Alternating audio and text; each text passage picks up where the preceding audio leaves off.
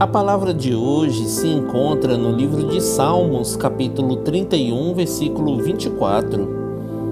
Sede fortes e corajosos, ele fortalecerá o vosso ser, vós todos os que confiam e esperam no Senhor.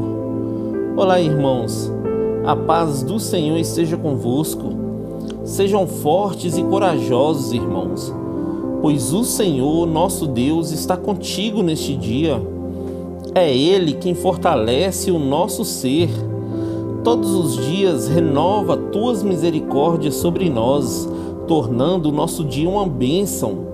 No Salmos, capítulo 29, versículo 11 diz: O Senhor dá força ao seu povo. O Senhor abençoa o seu povo com paz. Confie no Senhor para sempre, querido, pois Ele é a rocha e a força da nossa salvação. Amém?